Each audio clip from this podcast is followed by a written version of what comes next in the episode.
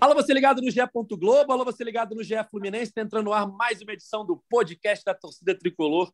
Eu sou Edgar Marcel de Sá e essa é uma edição muito especial. Fluminense 4 a 0 no Corinthians, goleado no Maracanã, estádio cheio, penúltimo jogo da carreira de Fred e um gol do camisa 9 para explodir o estádio ali nos minutos finais e transformar um sábado é, numa tarde inesquecível para a torcida tricolor. Semana que vem tem mais, tem Fluminense e Ceará no Maracanã. Aí sim, a despedida derradeira de Fred dos gramados como atleta profissional.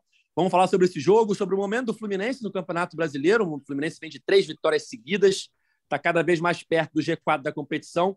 Então, eu já chamo ele, o comentarista preferido da torcida tricolor, Cauê Rademacher. Salve, Edgar, salve, galera tricolor. Estamos de volta num, num, podcast muito especial. Ainda não é o da despedida do Fred, mas quem viveu esse jogo contra o Corinthians no, no Maracanã, é difícil imaginar que alguma emoção possa superar a do gol do Fred no, nos minutos finais da partida contra o Corinthians. Foi, eu acho que ninguém escreveria esse roteiro. A gente não sabia nem se o Fred ia entrar. Eu acho que entrou muito pelo jogo, já está 3 a 0 Ele entra, faz o gol, e foi um gol, é isso que eu queria falar aqui de cara. Foi o gol no melhor estilo Fred, aqueles dois passinhos para trás para receber a bola.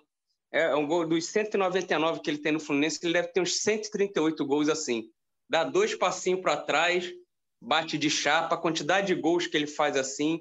Devia passar em Xerém diversas vezes esses gols do Fred para ensinar todos os centroavantes como se movimentar na área, como fugir da, dos zagueiros e receber sempre livre a bola. O Fred tem esse dom, ele sempre fez gol assim e termina. De repente, pode ter sido o último gol dele pelo Fluminense na sua melhor característica, esses dois passinhos para trás, batendo de primeira, de chapa para dentro do gol.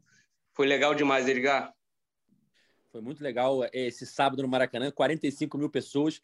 Eu até falava no Twitter antes do jogo, muita gente é, triste porque não conseguiu ingresso para a despedida do Fred, né, contra o Ceará no dia 9.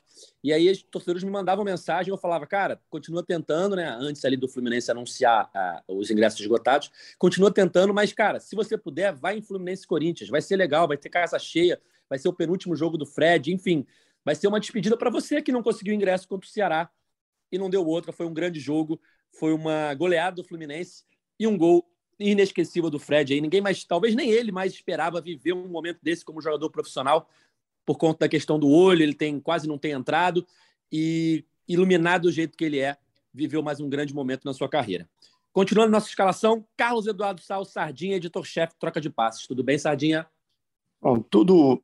Eu só não vou falar que está tudo bem, porque, cara, dá uma tristeza saber que a última semana desse cara com a gente, sabe, ali como jogador, é, o, o, tamanho do Fred, ele é assim, é, para medir, né, o que é o tamanho do Fred, a minha filha mais nova, que não é muito ligada em futebol, a primeira coisa que ela fez foi pedir pelo amor de Deus para ir no sábado, no jogo agora. A mais velha é completamente doente por futebol, mas a mais nova não. Aí eu virei para ela e falei assim: "Ah, é ótimo você ir comigo, filha, porque acho que eu vou chorar, tu vai ter que me levar para fora do estádio".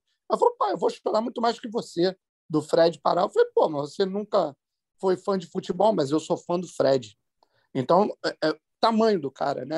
É, é, um negócio muito fora do padrão. E, e para definir assim, simplesmente definir o tamanho do Fred, ele é aquele cara que ele está em campo, ele vê três bolas vindo e, a, e escolhe a certa para fazer o gol, né, cara? Com aquele negócio do olho, ele viu várias bolas vindo na direção dele, passadas pelo Martinelli, e ele escolheu a certa, né? E fez o gol. Então, isso é Fred, cara. Esse é o tamanho do Fred. É isso, um cara iluminado que mais uma vez viveu um, um grande momento na sua carreira. Para encerrar nossa escalação, o campeão do nosso último mês aí do Cartola, do mês de junho, Leonardo Oliveira. Tudo bem, Léo? Fala, Edgar. Tudo bem? Vamos aí comentar um pouquinho do jogo, do Fluminense e um pouquinho de Cartola também. É isso aí. Brilhou no Cartola, ó. Ficou em primeiro no mês de junho na nossa Liga GE Fluminense. Vocês sabem aqui que Todo mês o campeão participa como convidado do nosso podcast. Eu fiquei em nono, porque eu entendo muito de cartola. O Cauê nem ficou perto ali do, do G10. Mas eu fiquei em nono e o Léo foi o campeão e está aqui com a gente hoje para resenhar. E tá num, num, dia bom, né? Porque veio depois de uma vitória de 4 a 0 Como é que você viu esse jogo aí? Você estava no Maracanã, Léo? Não, eu tô morando em São Paulo, aí não, não dá para ir. Eu morava aí no Rio, pertinho. Mas, mas vem para despedida? Vai conseguir o ingresso? Não, eu vou logo depois da despedida, né? Contra o São Paulo aqui no Morumbi. Aí vai ser o jogo ah, que eu vou. Mas para despedida não dá, para trabalho, faculdade. Aí acaba que eu não consigo ir. Eu trabalho sábado, aí fica difícil. Mas Pô, queria que... muito, cara. É, eu morava aí, na, morava aí na Conde Bonfim do lado e ia quase todo jogo. Aí agora, morando aqui, não dá. E conta rapidamente pra gente, Léo, como é que é a sua relação com o Fluminense? É familiar? Como é que você virou Fluminense? Cara, eu virei Fluminense por causa do meu padrasto, desde pequeno, assim. O meu pai é flamenguista, né? Mas ele é separado da minha mãe, então meu padrasto é tricolor. Ele me deu a camisa do Fluminense, me levava nos jogos. E aí eu me apaixonei pelo Fluminense. É, meu pai sempre fala que eu era do contra, né? Meu pai e meu irmão, que são os flamenguistas. Mas é, o Fluminense me escolheu, cara, porque meu pai também me pressionava, falava, mas não teve jeito, cara. O Fluminense foi é mais forte, cara. Quando o Fluminense te escolhe, não tem jeito. Bom demais, bom demais. Seja bem-vindo. E aí, ó, pode falar o que você quiser, interromper, porque Cauê fala muita besteira. Então, quando ele começar a falar, tu já interrompe para botar ordem na casa aqui e vamos embora. Fechou. É, é, tivemos esse 4 a 0 no Maracanã, 45 mil pessoas, um, um clima muito legal no sábado à tarde, um dia bonito no Rio de Janeiro. Fluminense vive grande momento. O Corinthians estava com um time reserva, né, por conta da Copa Libertadores, vai enfrentar o Boca Juniors agora no meio de semana, precisa ganhar fora de casa. Então levou a campo um time reserva e o Fluminense fez o que tinha que fazer. Atropelou, manteve seu bom momento, terceira vitória seguida no campeonato, chegando aos 24 pontos, é, cada vez mais perto ali do, do grupo de cima da, da, da competição. O Palmeiras, que é líder, está com 29, perdeu na rodada, então o Fluminense está aí a a cinco pontos do líder Palmeiras. E uma exibição muito boa. O Fluminense abriu o placar com o Manuel no primeiro tempo, ele de cabeça escanteio. Ampliou com o cano de cabeça mais uma vez é, numa cobrança de falta do Ares, ainda no primeiro tempo. No segundo tempo, uma jogada a lá Fernando Diniz, né? Aquela jogada que sai lá do goleiro, tocando na bola na defesa, se livra da marcação, abre espaço. Samuel Xavier recebe um lançamento de Matheus Martinelli, é, perdão, Matheus Martins, e cruza para trás rasteiro para o Cano fazer o 3 a 0 E o quarto gol ali foi o roteiro perfeito. Talvez nem o Fred mais esperasse viver um momento desse. Ele entrou para jogar 15 minutos e fez um gol, como disse Cauê, a lá Fred. Recuou ali dois passinhos, recebeu o cruzamento do Martinelli, chutou, a bola desviou, entrou e explodiu o Maracanã. Fluminense 4 a 0 Cauê, como é que você viu esse jogo? Mais uma atuação do Fluminense muito boa, dessa vez com um placar elástico e cada vez mais perto da parte de cima da tabela do Brasileirão. A atuação do Fluminense acabou ficando até em segundo plano, né? Pelo gol do Fred. É, todo mundo só fala no, no, gol do Fred. A gente mesmo abriu aqui falando do, do gol do Fred, mas é inegável que foi uma mais uma grande atuação do Fluminense, a terceira seguida no Brasileiro. Contar a Copa do Brasil com o Cruzeiro são quatro ótimos jogos do, do, do Fluminense aí na sequência, quatro vitórias seguidas. O Fluminense, pô, o primeiro tempo só deu o Fluminense. Quer dizer, estava 0 a 0 o Corinthians teve uma chance ali, né, com o Júnior Moraes, que o, que o Fábio defende, bem no comecinho, mas a partir dali o, o Corinthians não chutou mais a gol. Foi um ataque contra a defesa.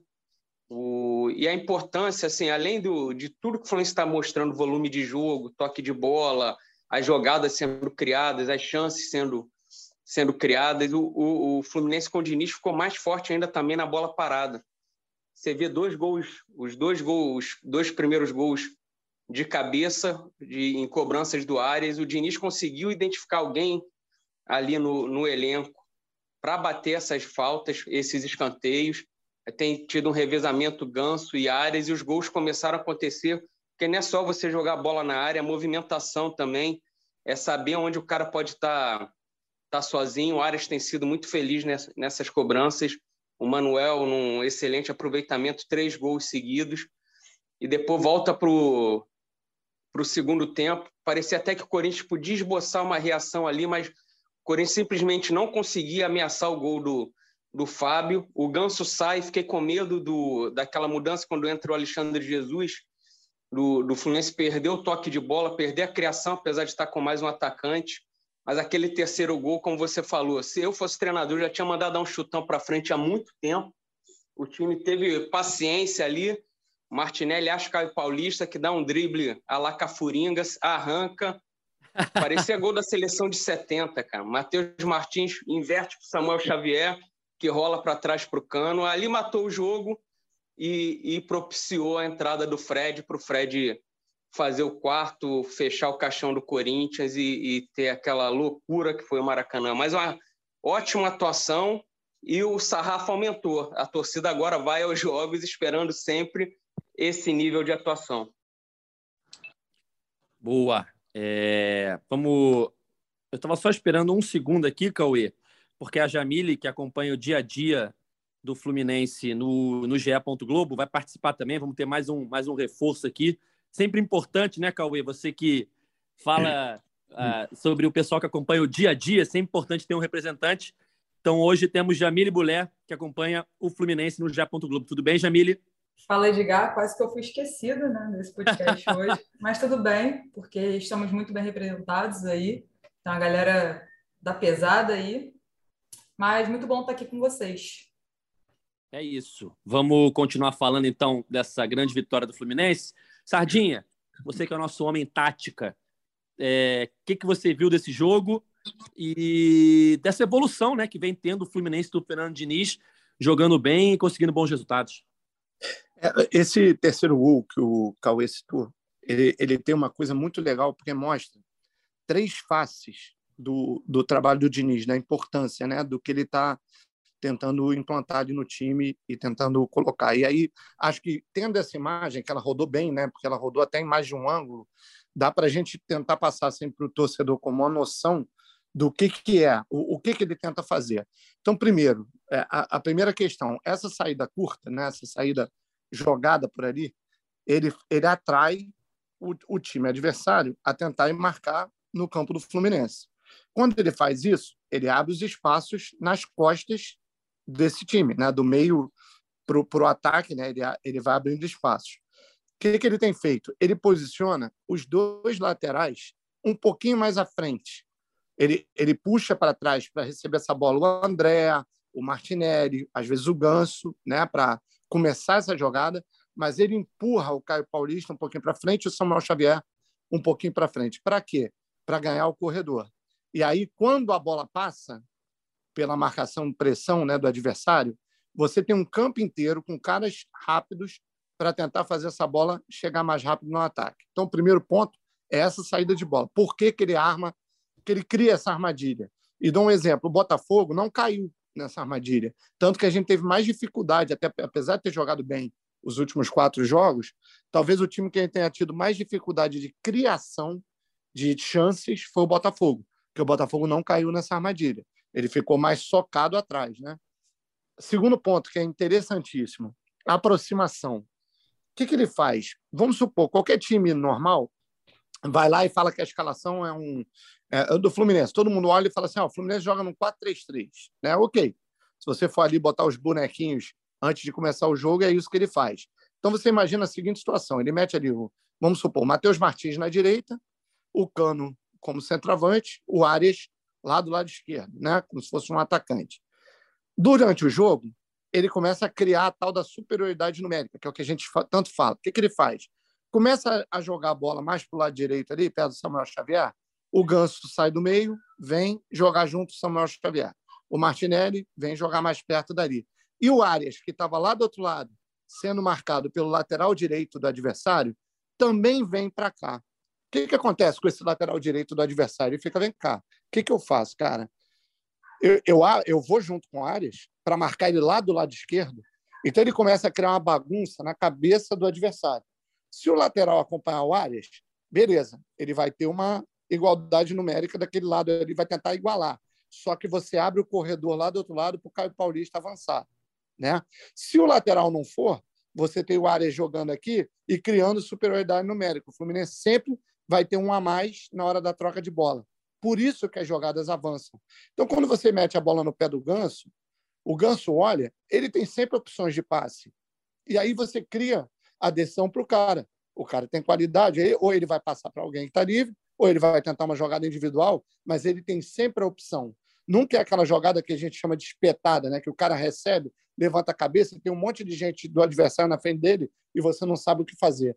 Então o Fluminense sempre tem o que fazer dessa forma que o, que o Diniz joga. Você sempre levanta a cabeça, você sempre tem opção de passe.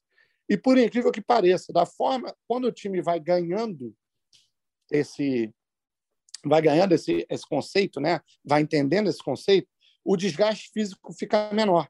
Você começa a ver que o Fluminense está repetindo o time.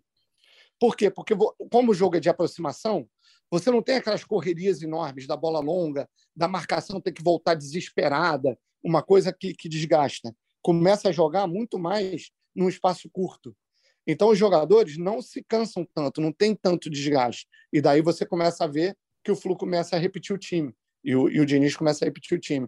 Então, é interessante, cara, ver como é que a, a forma de jogar, como é que ela vai sendo entendida pelos jogadores e como é que vai criando essa superioridade que o Diniz gosta. Só acho que ele mudou uma coisa que é boa.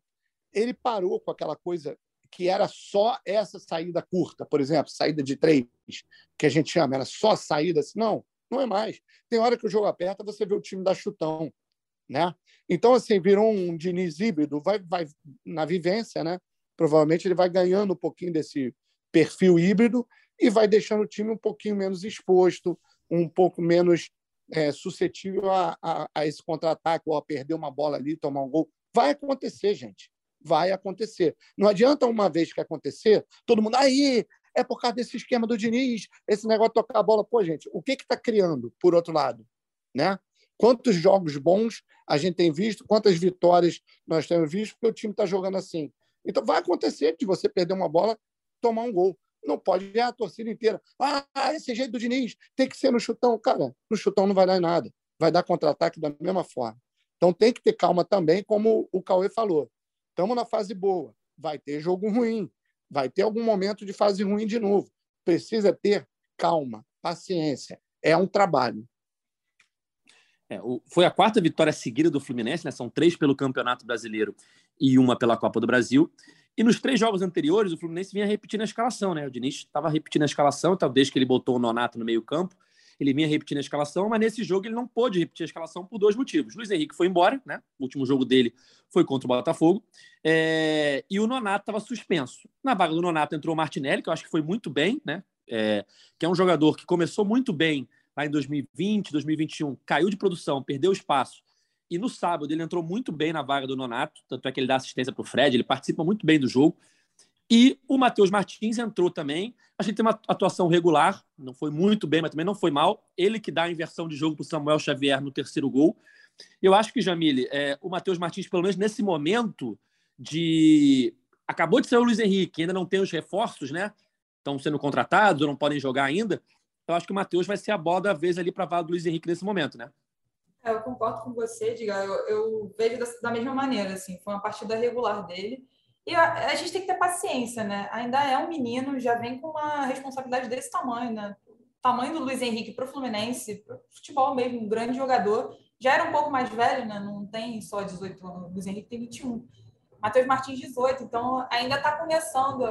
É, a torcida realmente tem que ser paciente, porque não vai ser todo jogo que ele vai conseguir fazer igual fez contra o Oriente Petroleiro e meteu três gols, sabe? Assim, a, vida, a vida não é assim, infelizmente.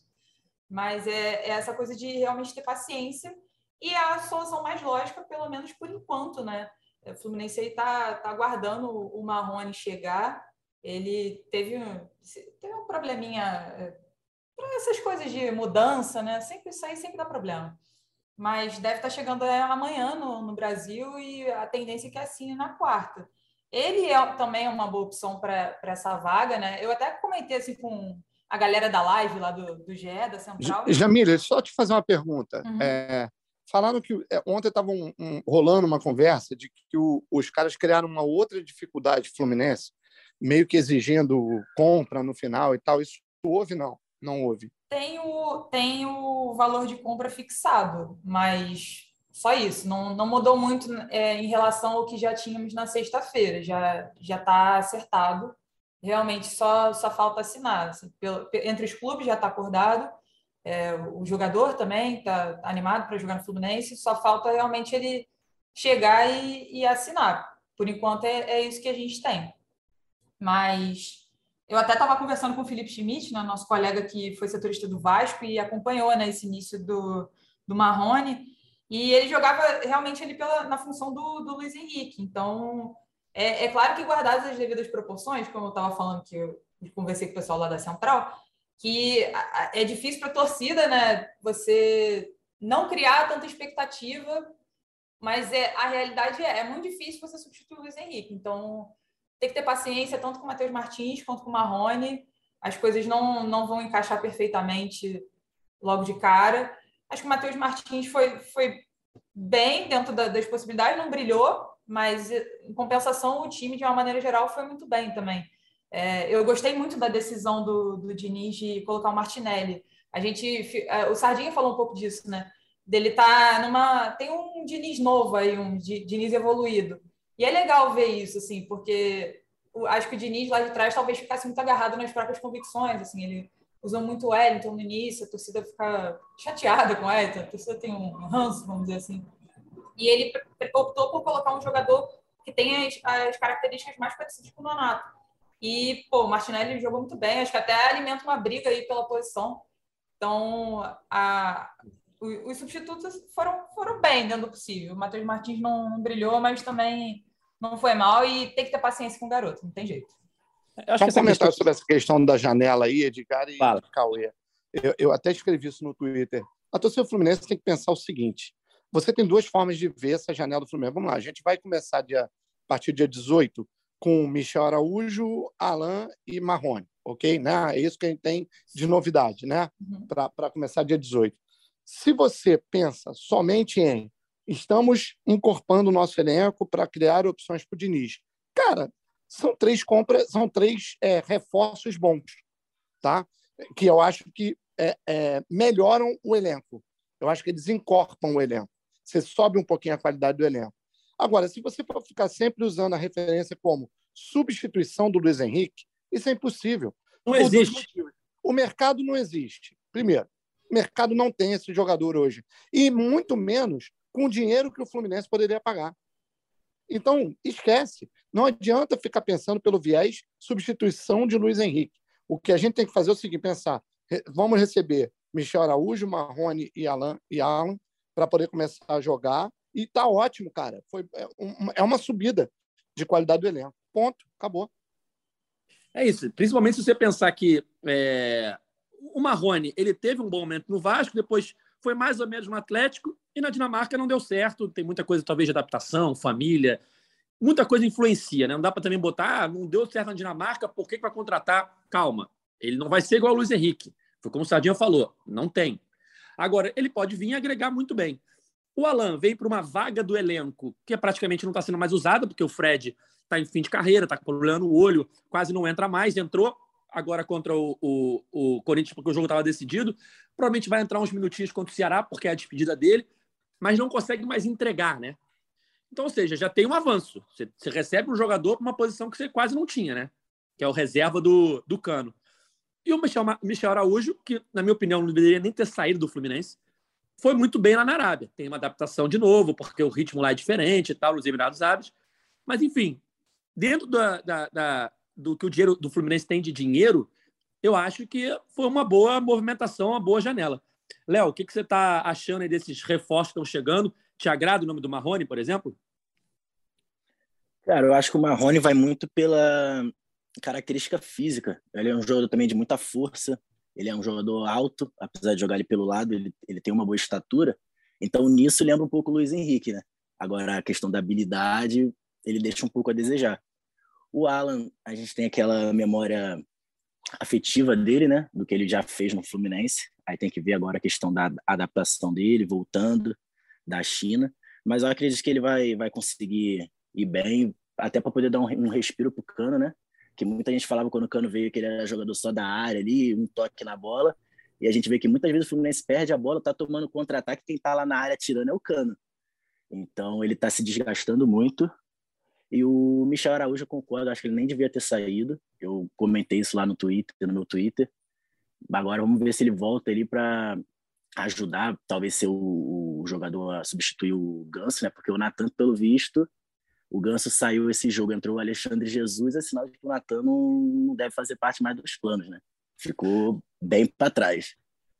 É, essa substituição me surpreendeu ali no, durante o jogo, exatamente no que você falou. A primeira coisa que eu pensei foi: Natan esquece, né?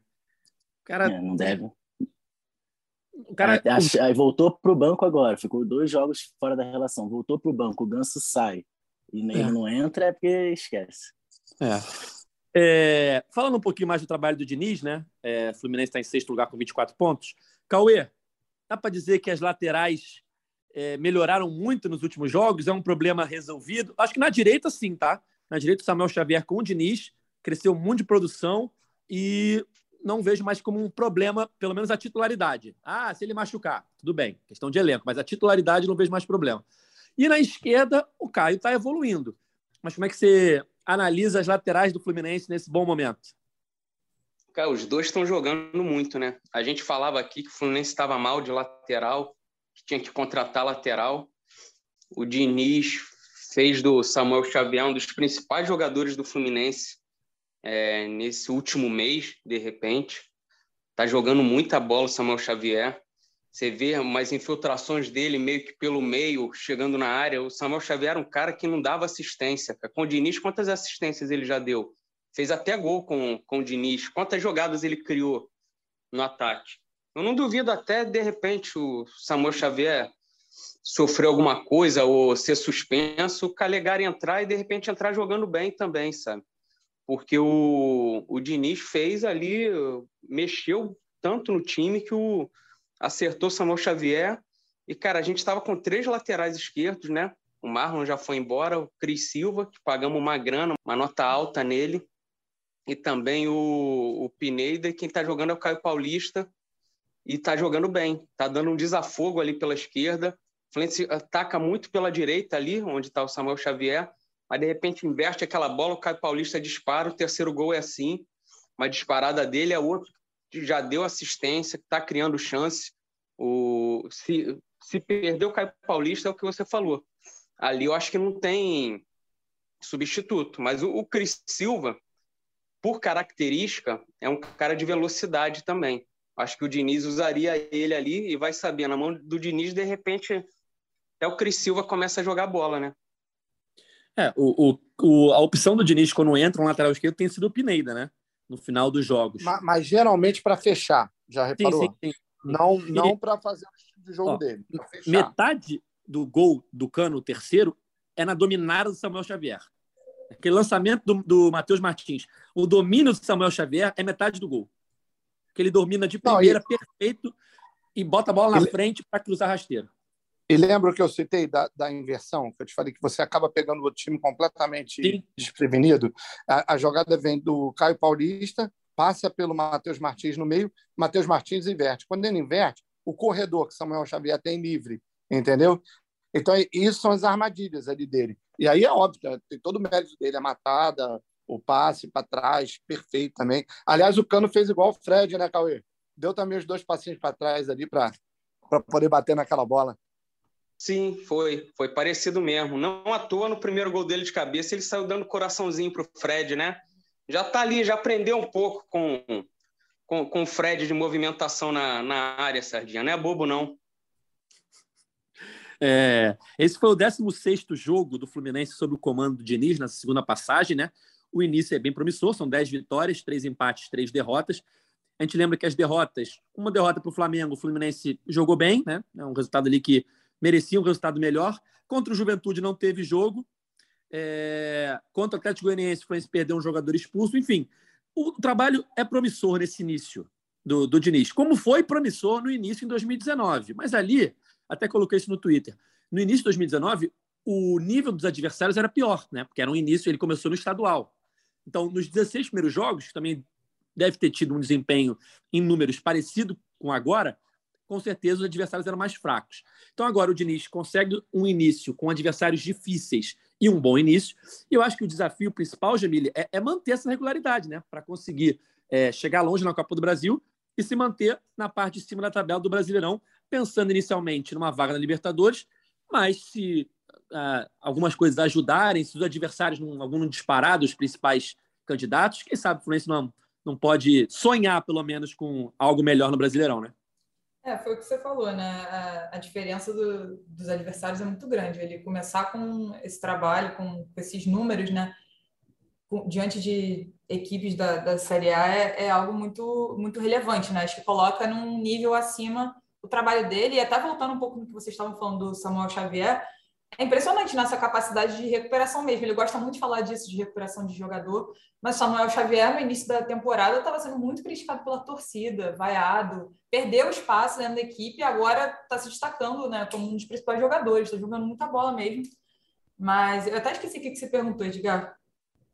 É, o desafio agora é manter a regularidade, né? É, você... e aí, desculpa Algo te mais, interromper. Né? É, passa um pouco no que a gente estava falando também do, dos reforços, né? É importante você ter uma, um elenco reforçado, porque chega uma hora que a maratona fica intensa, né? Se você pensar num, num cano da vida, né? Que não é um jogador tão jovem, apesar de ter uma capacidade física né, muito grande, mas vai ter uma hora que ele vai, realmente vai precisar. Como precisou, por exemplo, com o Nonato, que foi suspenso. Então, essas coisas vão acontecendo ao longo da temporada. Então, é importante você também ter um, um elenco forte você ter peças que sejam capazes de fazer como, por exemplo, o Martinelli fez.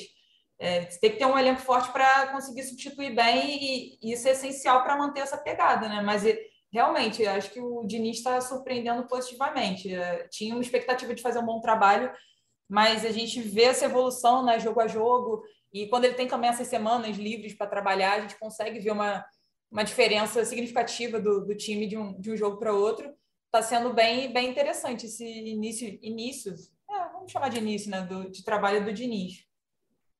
Léo, você é daqueles que sempre apoiou o Diniz ou tinha suas ressalvas? Cara, falha, na verdade, verdade eu, eu, né? tinha, eu, tinha, eu fui adepto do, do papitismo, né, do Odair, por um bom tempo. Depois do Fernando Diniz vir, jogava bonito, perdia, não tinha como. Quando trouxe ele agora de novo, eu falei, puta, vai voltar tudo de novo. Aí, escutando aqui, o Sardinha falou, ó, oh, esquece 2019, é outro Diniz, é outra coisa. Aí agora eu tô dando um, uma segunda chance aí pro Diniz. O time tá jogando bem, ele tem encontrado alternativas dentro do elenco que nem a torcida esperava, o caso do Caio Paulista na esquerda, o Samuel Xavier jogando muito com ele. Ele só tava pedindo no começo, né, com o Wellington, que muita gente falou que era para botar o Felipe Melo já estava testando para quando o Felipe Melo fosse jogar e parece que não é, né? Ele estava apostando mesmo no Elito, agora ele tirou, botou o Nonato. O Nonato suspenso, ele veio com o Martinelli. Então, agora acho que ele achou o time, achou a, a, as peças e com os reforços tende a melhorar. É, desde que ele fez essa mudança, são quatro jogos, quatro vitórias, né? Desde que o Nonato entrou como titular. O Nonato jogou os três primeiros, estava suspenso nesse quarto jogo, mas desde que houve essa mudança, o Fluminense só venceu, né? Edgar, a Fala, dinâmica é outra. Eu, eu gostei de uma coisa que o Léo falou. Achou o time. Eu queria perguntar para Sardinha. Sardinha, o Diniz achou o time? Cara, eu, eu, eu vou te falar que ainda vai mudar alguma coisa. Porque é, por cada saída do Luiz Henrique. Muda um Qual é seu feeling? Hein? Qual é seu feeling, Sardinha? O que, que você acha então, que vai mudar? Fale, fale para o torcedor que... tricolor eu acho que, que vai ter gente dessa turma que está chegando aí que vai ter lugar no time, entendeu? É, ele vai achar provavelmente forma de jogar ali para o Michel Araújo, pode ser que ele, que ele coloque, porque o Michel Araújo, ali, por exemplo, ele é um jogador que entrega intensidade, né? ali que ele precisa. É, de repente é um cara que pode ser um parceiro bom para ali para o Ganso e para o Arias, entendeu? De repente num dos lados do campo, é, é ele, ele vai testar ainda outras formas de jogar. O Marrone, eu, eu não acredito na titularidade. Eu acredito que ele vai ajudar muito em jogos, entrando e tal. Alguns jogos vai começar jogando, outros não. E o Alan, cara, é, é substituto do Cano, né? O Cano, começo da temporada do Cano, pelo amor de Deus, né? Esse aí não dá para você. E, e, pode ter jogo que, dependendo de como o Alan tiver, o, o Diniz use o Alan junto do Cano. Isso, então, isso, que, isso que eu queria chegar, ô Sardinha. É. Por, porque o Alan jogou várias vezes com o Fred, né? Reta sim, final de sim. 2009, quando o Maicon se machuca. Depois de 2010 final, fizeram vários jogos. Antes reta final foi com ele, ao lado do Fred, né? É. Começou com o Maicon, o Maicon se machuca e, e o Alan encerra ali aquela, aquela arrancada. E depois de 2010, vários jogos juntos também. Tem que ver é que como tem que saber como é que ele está né? fisicamente, né? Tem que saber se ele aguenta o rojão de, é. de, de ser um jogador de lado, né? De entregar isso aí, porque não é tão fácil, né? Mas, cara, eu, eu repito, nesse estilo de jogo do Diniz, de aproximação, de toques mais próximos, de jogadas ali de, é, é, é, de superioridade numérica e tal, cara, é, todos eles, se entregarem o mínimo de futebol, eles, eles, eles vão participar. Aí, por exemplo, o Léo estava citando que o Marrone é um jogador de porte físico, né? De, de- de- tem tamanho e tal, é, mas não tem a habilidade do Luiz Henrique. Não, não tem. É, mas, é, repito, nesse estilo do Diniz, o Marrone serve. O Marrone, aliás, é um pedido do Diniz, né? O, o Diniz é, parece que ele quis muito o Marrone. Ele, ele, ele via no Marrone uma ótima possibilidade para dar sequência aí para o que ele quer para o time. Então, eu acho que a gente vai ter que entender aí que provavelmente a partir do dia 18 tem chance da gente ver um, um Fluminense um pouco diferente de novo. Não com esse padrão que a gente está vendo agora. O que é muito bom, tá? Porque quando você acostuma muito com o mesmo time, com o mesmo padrão de jogo, tudo igual, chega uma hora que o adversário começa a achar um jeito de, de tirar né, os teus méritos, de tirar as tuas jogadas boas. Então, essa variação ela ajuda. Ela ajuda bastante. Tadinha. E o Marrone é, é aquela história, né? A torcida tem que ter calma, não adianta criticar o cara antes dele jogar. É, pelo Vasco ele começou bem, pelo Atlético Mineiro eu vi os lances dele, os gols, e eram lances bem interessantes. Na Dinamarca a gente não tem muita informação, só sabe que ele não fez gol, que ele não foi titular e tal, e tem tudo aquilo que eu falei, um jogador novo, vai para outro país, às vezes Ele foi adapta. titular em três jogos. Três Então, não dá para condenar ele Questão de adaptação. só por causa disso. Mas, ao mesmo tempo, você tem que esperar ele entrar em campo. é, e é aquilo que a gente falou: o, a- o Fluminense hoje não tem dinheiro para chegar e contratar um jogador super badalado, tipo um Cebolinha que o Flamengo trouxe. Não estava em alta lá, ok, mas é um jogador que saiu há pouco tempo por milhões, né? Então, um jogador de, de seleção brasileira e tal. O Fluminense não tem esse dinheiro nesse momento. Então, o Marrone é, entra naquela linha de jogadores que o Fluminense contratou recentemente de apostas, jogadores que já mostraram potencial e não estão no seu no, no melhor momento. Então o Fluminense faz uma aposta no cara, como foi, por exemplo, o, o Alan lá que foi para o Atlético Mineiro, um jogador que parecia ter potencial, estava esquecido, o Fluminense apostou e deu certo, o Caio Henrique, enfim, vários jogadores recentes, o Fluminense pegou em baixa, mas sabendo que o cara tinha potencial. E o Marrone tem tudo para ser um, mais um exemplo desse. Pode dar certo? Pode. Pode dar errado? Pode. Mas pelo menos é um jogador que não dá para você já descartar de cara. Ah, não, jogador ruim e tal. Calma, deixa ele chegar, deixa ele jogar. Ele não, a É, ele princípio, sofre com a comparação com o Luiz Henrique. É, essa, esse posicionamento do torcedor, é, exato. o torcedor comum do Fluminense é, é em cima do Luiz Henrique. A pessoa cria uma comparação com o Luiz Henrique. Eu, eu vou te falar uma coisa: se, por exemplo, se o Luiz Henrique continua no time, tá? O Fluminense não tivesse feito a venda, e você anunciasse a vinda do Marrone, do, do Michel Araújo e do, e do Alan, ia estar todo mundo comemorando. Tipo, pô, cara, tá beleza, estamos reforçando bem, entendeu? O drama foi a perda do Luiz Henrique. Esse é que é o problema. Exatamente. E, Oi, e Liga essa. Sardinha. Fala, Só para acrescentar uma coisinha sobre o Marrone, eu acho que pesa a favor dele, né? Como o próprio Sardinha já comentou, o Diniz queria muito a vinda dele. É, pesa para ele num sentido positivo de- dessa polivalência dele. Ele pode ser usado em diversos setores ali no, no ataque. Acho que isso é, é importante, é até positivo assim na- do ponto de vista do Diniz. Eu acho que ele gosta de jogadores que consigam fazer mais de uma função. E na época lá do Atlético Mineiro, ele acabou perdendo um pouco de espaço com o São Paulo ali, que pediu mais reforço, enfim, perdeu espaço para o Sacha, para o Vargas. Mas é o que o Edgar falou, acho que é uma aposta que vale a pena, assim, e, e demonstra o quanto o Diniz queria o fato do Fluminense inicialmente não querer pagar pelo empréstimo, mas acabar aceitando. Então, é- é- acho que é uma coisa planejada, assim, acho que tá, os riscos foram analisados e é uma aposta que o Fluminense viu e o Diniz também, eles viram como positivo e que vale a pena para o time nesse momento. Quer ver uma coisa que eu conversei? Acho que foi com o Cauê mesmo, lá na redação. Um, um dos pontos que o Fluminense, na minha opinião, peca e poderia tentar um pouquinho mais eram os chutes de fora da área, por exemplo, chute de meia e longa distância. Porque às vezes você pega um adversário como o Botafogo estava, o Botafogo se fechou muito e o Fluminense podia, às vezes, em vez de querer o tempo todo chegar na cara do gol, vendo que está muito fechado, ter um, um, ali um artifício de poder usar o chute de meia e longa distância. O Marrone é é um cara que chuta bem. de fora da área.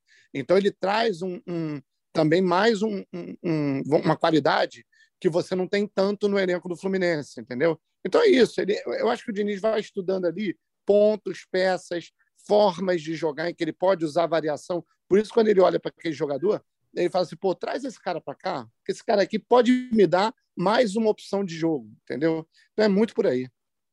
É, quem, quem do Fluminense hoje tem arriscado chutes fora da área? André. Eu não consigo Exatamente. E, e, o Cano ele, chuta, e o Cano que é. chuta até do lado do Fábio se a bola quicar. Né? O, o Cano chuta do lado do Fábio. O Cano chuta de qualquer lugar. Agora, de fora da área, quem tem tentado mais é o André, assim.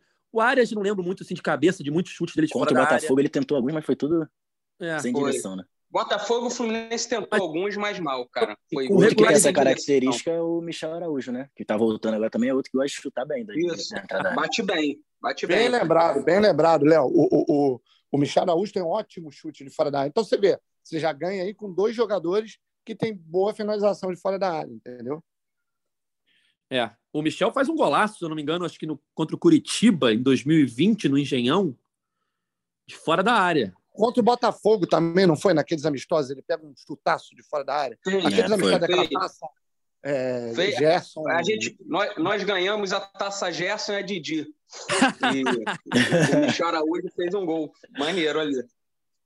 É... E, a gente, e a gente reclamando que estava sem título, né? Hein, pois é. Isso porque tem. A, a Gerson é de dia é nossa, comemora tá o nono lá na sala de troféu. Pô. Mas tem é, gente que comemora o nono lugar no Cartola, vamos fazer o quê? Ó, fiquei só 40 pontos atrás do campeão Léo Oliveira, hein? É... Eu, eu, quero saber a posição do Cauê, porque deve ter ficado em cento e alguma coisa, duzentos alguma Ed, coisa. Edgar, eu posso printar e botar no Twitter, porque a gente está numa liga que eu tenho 100 pontos na sua frente, então não é difícil saber minha colocação, né? É só eu printar e botar no Twitter. Não sei se você quer essa humilhação, mas eu posso fazer isso. Passado, tu passou o ano todo falando isso. Aí na última rodada, quem terminou na frente? Não, não, não me recordo. Não me recordo. É... Até, até, me perdi aqui, cara, o que, que eu ia falar. Mas beleza. É... Tem tanto jogador jogando bem nesse momento que a gente até deixa de falar daqueles que sempre jogaram bem e não pararam, é, não mudaram nada. Né? Por exemplo, Arias vem jogando bem todos os jogos. A gente acaba nem citando muito ele, né? O Cano, então, foi como o, o, o Sardinha falou, é brincadeira, né? Estava botando ali no Twitter também uns dados do Cano porque a Jamile e o pessoal do, do site subiu uma nota aqui, ó, Cano vira artilheiro do Brasil em 2022 com 25 gols, né? Ele é o jogador do futebol brasileiro que mais marcou gols em 2022. E ele tem só seis meses de Fluminense. Nesses seis meses, ele já atingiu a melhor temporada dele no futebol brasileiro. Porque pelo Vasco, a melhor temporada dele tinha sido de 24 gols. Então, em seis meses de Fluminense, seis meses completos, né, janeiro a junho, é, ele fez 25 gols com a camisa do Fluminense. E faltam 14 para eles igualar o maior artilheiro do Fluminense em um só ano no século. Cauê Rademacher, quem foi o maior artilheiro tricolor em um só ano no século? Foi o Fred em 2011. Estou Errou. certo? Vou te dar agora a sardinha, sua vez. Não, o Fred foi o terceiro lugar, com 34 gols em 2011. Tem dois na frente dele. Um deles acho que foi o Washington, não foi? O Washington, segundo lugar, com 37 gols em 2008. O líder tá, tá aberto ainda. Léo, algum chute? Magno Alves? Não faço ideia. Magno Alves, é. Magno Alves, Magno Alves, em dois, Magno Alves 2002, 39 gols. É o Magnata, não tem jeito. Não, Magnata. Eu, eu, eu, entendo a ida do Cauê pro Fred, cara, porque a coisa tá no coração essa semana, cara, tá doído, Sim. entendeu? Então, a gente, o Fred é melhor em tudo, pronto, essa semana ele vai ser melhor em tudo. Bota ele como artilheiro é da história. É que ele se machucava muito, né? Senão ele é. teria batido isso aí. Exato. Sim, sim concordo. Se ele tivesse saído do Fluminense também. Também. 2011. anos que ele ficou fora, ele quebrava tudo isso aí. Exato. 2011, ele foi o, foi o ano melhor do Fred em termos de gols no Fluminense. Foram 34. Mas aí ele ainda fica atrás do Washington, que fez 37 em 2008, e do Magno Alves, que fez 39 em 2002. Então o Cano está aí a 14 gols do Magno Alves. Fala. Em 2005, o Tuta fez 33. Tá nessa o briga Tuta, aí também. Tuta é o quarto colocado, logo atrás do Fred. E o quinto colocado é Henrique Dourado, com 32 gols em 2017. Então, o top 5 no século É isso. Tuta que outro dia estava jantando em Laranjeiras e a filha joga vôlei no clube. Eu não sabia disso. A filha ah, do lá. Tuta? É. é. Olha aí. Estava jantando outro dia ali no, no restaurante, ali no Salão Nobre, e, e a filha joga vôlei, cara. É isso. É, vamos falar um pouquinho agora de Ceará, Fluminense Ceará. É, primeiro sobre os ingressos, né? Deu muita polêmica aí durante a semana. Edgar, para abrir esse assunto contra o Ceará, eu queria fazer uma pergunta para o Léo. Pode ser? Claro, você pode, você manda. Ô, Léo, tá preparado? Lá vai, hein? Manda bala. Você acha que esse Fluminense Ceará é o jogo mais importante da história do Fluminense? Cara, eu acho que é o divisor de águas, né? Vencendo é briga pelo título. Então tem que entrar com seriedade. Divisor de águas total para a temporada. Perfeito, perfeito. Sem mais perguntas, Edgar. Passou no teste. É... Mais uma do Guerreiro do Wells. É... É... Esse jogo contra o Ceará né, tem uma demanda enorme né, de ingressos por conta da despedida do Fred. Então, os ingressos se esgotaram rapidamente e criou-se nas redes sociais, né, as famigeradas redes sociais, é, muita polêmica. Torcedores do Fluminense revoltados. Como é que acabaram os ingressos? Só vendeu 56 mil. Como é que o Fluminense não pediu a carga? Assim, só para explicar, o Fluminense pediu a carga máxima possível para jogos no Maracanã. Ah, mas o Maracanã tem capacidade para 78 mil pessoas os órgãos de segurança não liberam 78 mil pessoas por várias questões. Bombeiros, BEP, polícia não liberam. Liberam é, bem menos, tá? É, e aí, acho que é em torno de 60 e pouco, 70. E aí surgiram notícias né, de, de Vasco e, e esporte, notícias é, divulgadas pelo Vasco, de que estava tudo vendido e seriam 65 mil ingressos disponíveis. E aí isso passou uma impressão para a torcida do Fluminense. Espera aí, como é que o Vasco vende 65 mil e está esgotado e o Fluminense anuncia que está esgotado depois de 56 mil vendidos? Enfim, são formas diferentes de comunicar a mesma coisa. O Fluminense comunicou 56 mil vendidos porque são os ingressos que o Fluminense tem para vender. Agora, o Fluminense não conta cadeira cativa, o Fluminense não conta gratuidade, não conta cortesia, não conta camarote, não conta tribuna. Somando isso tudo. E adversário. Chegar... E os ingressos é, para o adversário. Somando isso tudo, vai dar ali 60, entre 65 e 70 mil ingressos, tá? 65 e 70 mil pessoas no Maracanã. E foi o que aconteceu com o Vasco. O Vasco, por mais que tivesse anunciado lá que estava tudo vendido, que eram 65 mil ingressos disponíveis, que passava a impressão de ter vendido 65 mil, não vendeu 65 mil. Saiu a pública renda ontem, foram 60 mil pagantes, 60 mil presentes, 55 mil pagantes. 55 mil pagantes, exatamente o que o Fluminense vendeu contra o Ceará. Enfim, só para explicar aí essa, essa, esse ruído na comunicação, que a torcida começa a falar: meu Deus, como é que o Fluminense é incompetente? Não, o Fluminense pediu a carga que tinha que pedir, a máxima, tanto é que é, o Ceará pediu 1.500 ingressos, tá? Ah, ainda bem, vai sobrar mais ingressos. Não, porque, por mais que ele peça 1.500 ingressos, a área que essas 1.500 pessoas ocupam é uma área de 4 mil, 5 mil pessoas por questões de segurança. É aquela área que vai ser no setor norte superior do lado direito, quase colado no setor leste. O que o Fluminense vai fazer é vender o resto todo da norte e a parte da norte embaixo do visitante. Tá? Então, a gente vai ter o Maracanã praticamente lotado, vai ter espaço sobrando, muito provavelmente, só na torcida do Ceará, porque é, são 1.500 ingressos para um espaço de 4 mil, 5 mil por segurança, tá? E no entorno é, ali da torcida do Ceará, que tem aquela parte de segurança. É. Exatamente. E aí, muito torcedor falou: por que, que o Fluminense não, não faz torcida única? Não dá o que o Ceará pediu. Não é assim. Se o Ceará solicita, o Fluminense tem que dar. É estatuto torcedor, é lei, blá blá blá. Outra coisa: tem torcedor do Fluminense no Ceará, que quer ir no jogo de volta. Então, o Fluminense não pode simplesmente Sim. não dar acesso aqui para não ter ingresso lá. Então, é toda uma negociação. Não estou dizendo que não pode, mas não é simples, tá? Hoje, é, o nosso site, Jamile e os outros que acompanham o dia a dia do Fluminense soltaram uma notícia é, das ações que o Fluminense está planejando para essa semana e colocaram lá a informação que há possibilidade, não está confirmado ainda, mas há a possibilidade de uma mudança nessa questão dos visitantes, de não sei se o Ceará vai abrir mão, enfim, pode mudar é, O Fred coisa. fez campanha ontem, né, Edgar? Não sei se você viu que ele, que ele ontem assumiu o Instagram Exato. do Fluminense, né? Ele ficou dois dias, eu acho, né? Desde o... Isso. Desde o jogo contra o Corinthians até o jogo contra o Ceará, o Fred vai comandar o Instagram do Fluminense. E ele marcou o presidente do Ceará, brincando: pô, presidente, ajuda aí e tal. Enfim. Hoje, a situação é essa, tá? Hoje, o Ceará tem direito a 1.500 ingressos e vai ocupar uma área de 4 mil, 5 mil ingressos. Ainda pode ser que mude alguma coisa, de acordo com a matéria que está no nosso site, que subiu hoje de manhã, mas não é confirmado. Então não dá para a gente falar que vai mudar. Então vamos trabalhar com hoje. O Fluminense vai ter quase todo o Maracanã à sua disposição, menos a questão da torcida visitante. Mas, de fato, foi uma busca por ingressos complicada, porque é muita gente querendo os ingressos. O Fluminense está agora com quase 50 mil sócios, então, ou seja, se tinha 55 mil ingressos à venda, o Fluminense tinha quase 50 mil sócios, se todos os sócios comprassem, já quase esgotariam. Só que tem sócio que tem direito a mais de um ingresso. Então, o sócio entra, compra para ele, compra para o pai, para a mãe, para a irmã, compra para o amigo, enfim. É, quem era sócio 100%, eu tive a impressão que conseguiu o ingresso tranquilo.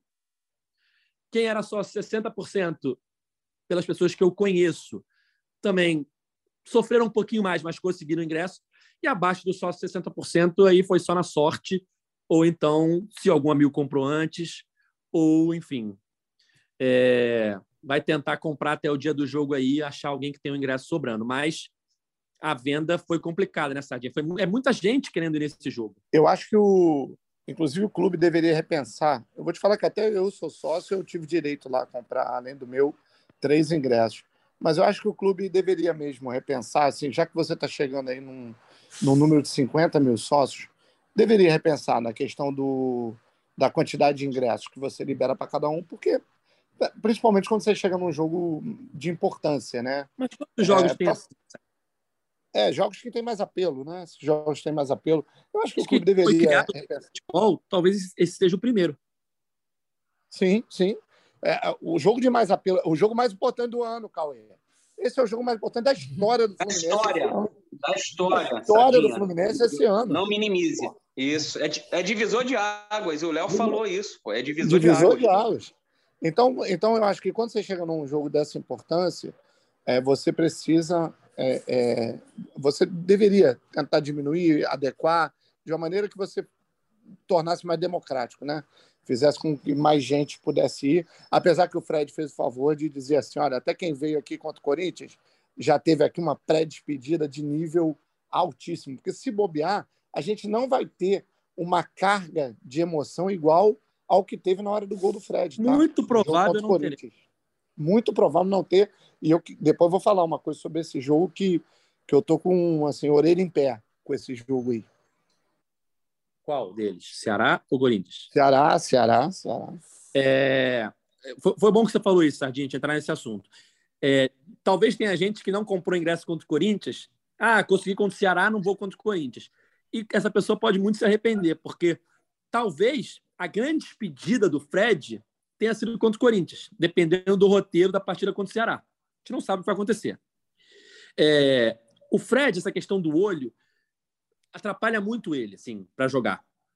Eu acho que não vai atrapalhar na vida pessoal dele, ele deve operar de novo e vai enxergar tranquilamente. Mas para jogar profissionalmente, a impressão que eu tenho é que não dá mais. Tanto é que ele fica um mês fora, volta a treinar, volta a ser relacionado, estava sendo relacionado aqui a três jogos e não tinha entrado. E contra o Ceará, eu acho que ele entra 15 minutos porque estava 3 a 0 E aí, o destino. Contra o Corinthians, é, contra o Corinthians. Contra o Corinthians, perdão. Estava 3 a 0 e aí ele entra 15 minutos, e aí o destino, ele ser um cara iluminado, né? Surge um gol ali que ele, talvez nem ele esperasse mais, fazer um gol como profissional. E aí cria uma apoteose no Maracanã, que se fosse a despedida ali seria perfeito mas vai ter o jogo contra o Ceará. E a gente não sabe o que vai acontecer no jogo. É, tende a ser um jogo mais complicado, porque eu acho que o Ceará, mesmo que venha com, não venha com todo o time titular, porque vai estar também é, a poucos dias do jogo contra o Fortaleza pela Copa do Brasil, que o Ceará está em desvantagem de 2 a 0 e é clássico, é importante para eles. Mesmo que não venha com o time 100% titular, eu acho que vai vir com um time mais titular do que veio o Corinthians. Então vai ser um jogo mais complicado do que o Corinthians foi.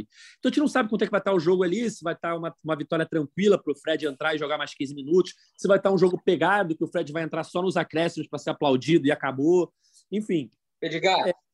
Fala. O Mário falou que se fosse ele, escalava como titular.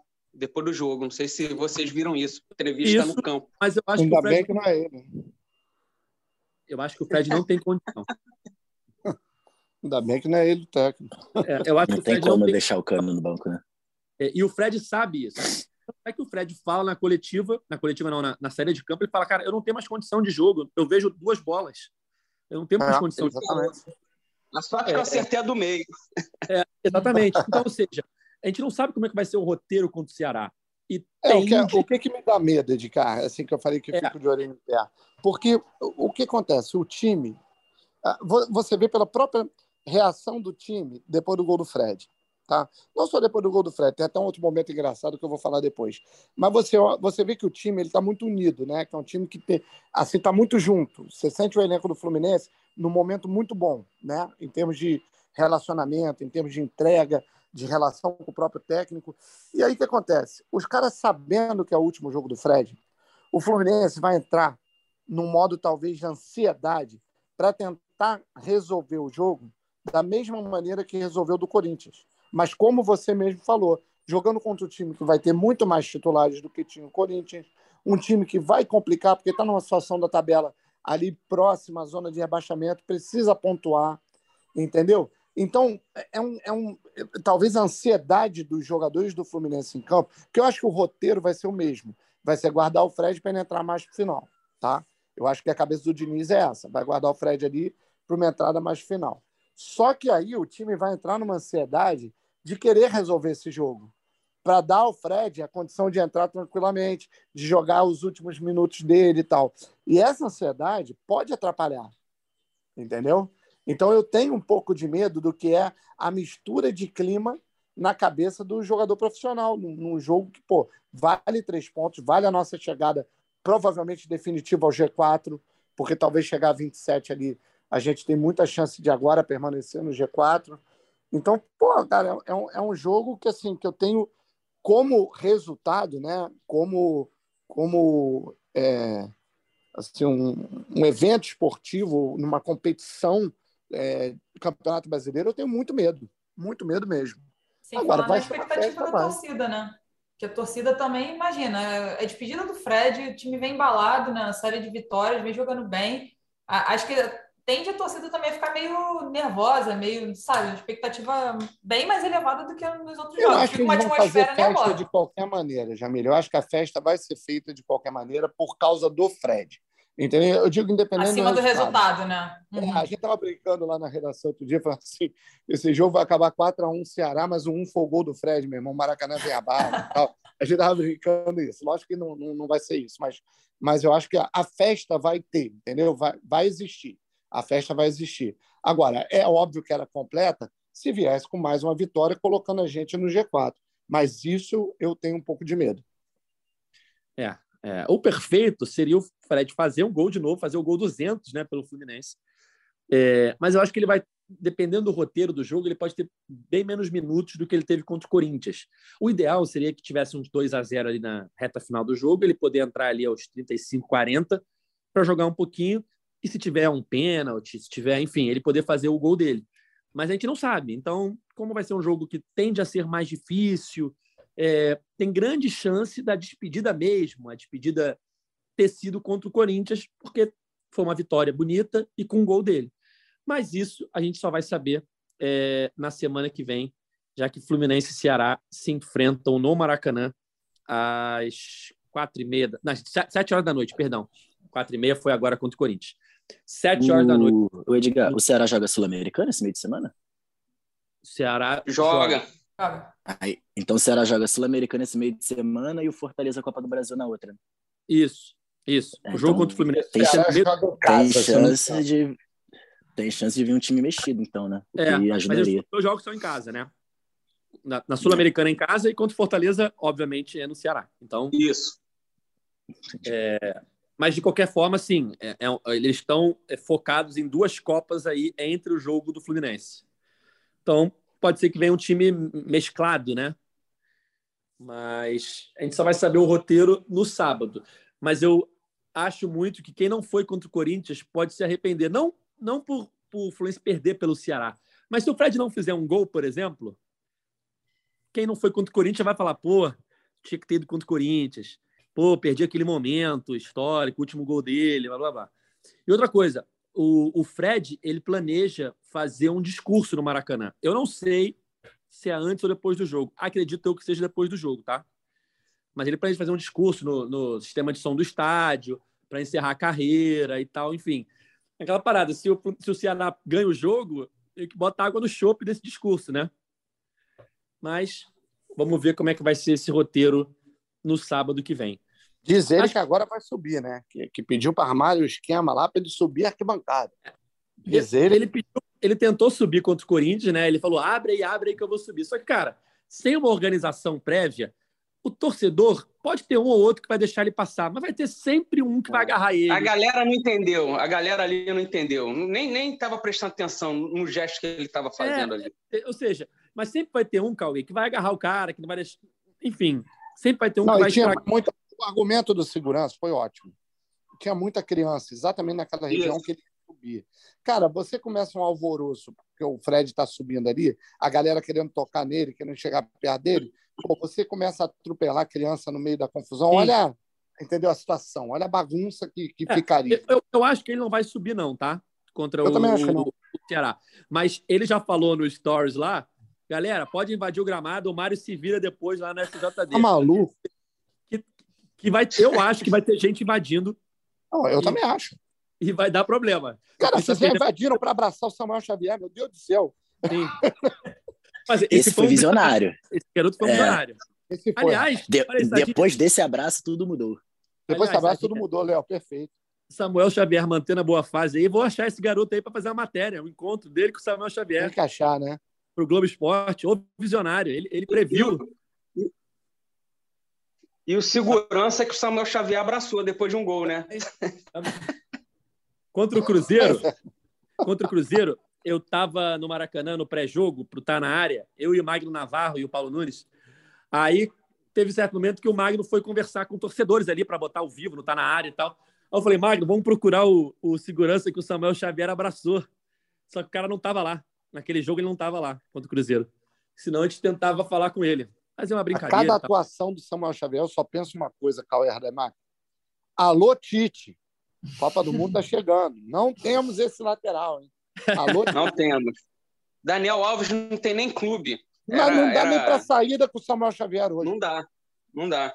Pede passagem, né, Sérgio? Futebol é momento, não dizem isso? Futebol é momento, porra. Bom, galera, é isso. Estamos chegando ao fim de mais uma edição do podcast da Fluminense. Queria agradecer. Hoje tivemos casa cheia. Primeiro, agradecer ao nosso convidado, Léo. Muito obrigado. Boa sorte aí no Cartola. Eu que agradeço o convite. Espero voltar aí, que eu estou em segundo ali no, no turno. Vamos ver se pelo menos se eu não voltar ganhando o mês, eu não volto ganhando no geral. É, verdade. Olha que nunca é, ninguém conseguiu voltar aqui no podcast. Sempre os campeões foram inéditos. Cada Léo, mês. Vai, vai ter, vai ter. Léo, pode falar. Para a próxima rodada, quem você escalaria o Fred no Cartola? Interrogação. Rapaz, aí é difícil, hein? Brigando ali para no, no, geral que eu tô, em outras ligas, eu acho que eu não falaria, não. Não dá, né? Não dá, não né? Dá. Mas, mas bota mas, o cano lá. Que é o, mas deixa, deixa, deixa ele ali no banco, aí bota algum atacante que tá dúvida. Se um é. Hulk da vida tiver dúvida, bota o Hulk e deixa o Fred no banco. Vai deixa, que, deixa vai o Fred no banco em homenagem, né? É. E, e, deixa o Cano titular porque ele é o sucessor. Tá aí brilhando. Isso aí. Fazendo, fazendo gol todo jogo. Então é isso. Valeu, Cauê. Você também é presença rara por aqui, né? Chinelinho pra caramba. Sim, daqui a três semanas eu volto. Agradeço o, o, o, o, convite e vamos lá. É, é como o Léo falou, vou, vou imitar o que o Léo disse. Esse jogo contra o Ceará, sem dúvida nenhuma, é o jogo mais importante da história do Fluminense porque marca a despedida de um ídolo e, além disso, valem três pontos. Então, não, não tem como não ser o jogo mais importante da história do Fluminense. É isso. Sardinha, mais uma vez, obrigado. Obrigado a vocês. Isso aí que o Cauê falou, despedido do nosso grande ídolo. E queria fazer um pedido para Jamile. Jamile, você que está lá na cobertura diária, perto da diretoria. Jamile, Fernando Diniz tem que ser o nosso Alex Ferguson. Contratinho de cinco anos, manda ele mexer na base, mudar a forma de jogar, desde os molequinhos lá do, do, do dente de leite. Vai implementando a filosofia desde, desde moleque já. Implantar a filosofia, o tic-tac tricolor, desde lá da base, pequenininho até o, o profissional. E aí nós vamos ter uma mudança de patamar do clube que vocês vão ver daqui a alguns anos. Alex Ferguson Diniz. É isso, Jamile, valeu. Valeu, galera. Semana importante aí, semana de emoção da despedida do Fred. A gente vai estar de olho em tudo aí. É isso, galera. É... O nosso podcast está nas principais plataformas de áudio, só procurar por GE Fluminense ou então no seu navegador ge.globo para ouvir nossas edições. A gente está aqui sempre depois dos jogos do Fluminense. Então, temos um encontro marcado na próxima segunda-feira para falar tudo sobre Fluminense Ceará, a despedida do Fred. Como esse é um jogo especial, talvez a gente grave até, na, até no domingo. Vamos ver aqui a nossa escala, porque vai ser um jogo marcante, o último jogo da carreira profissional de um dos maiores ídolos da história do Fluminense. Valeu? Esse podcast tem a edição de Rafael Bizarello, a coordenação de Rafael Barros e a gerência de André Amaral. Valeu, galera. Até a próxima. Tchau. O Austin para a bola, o Austin de pé direito.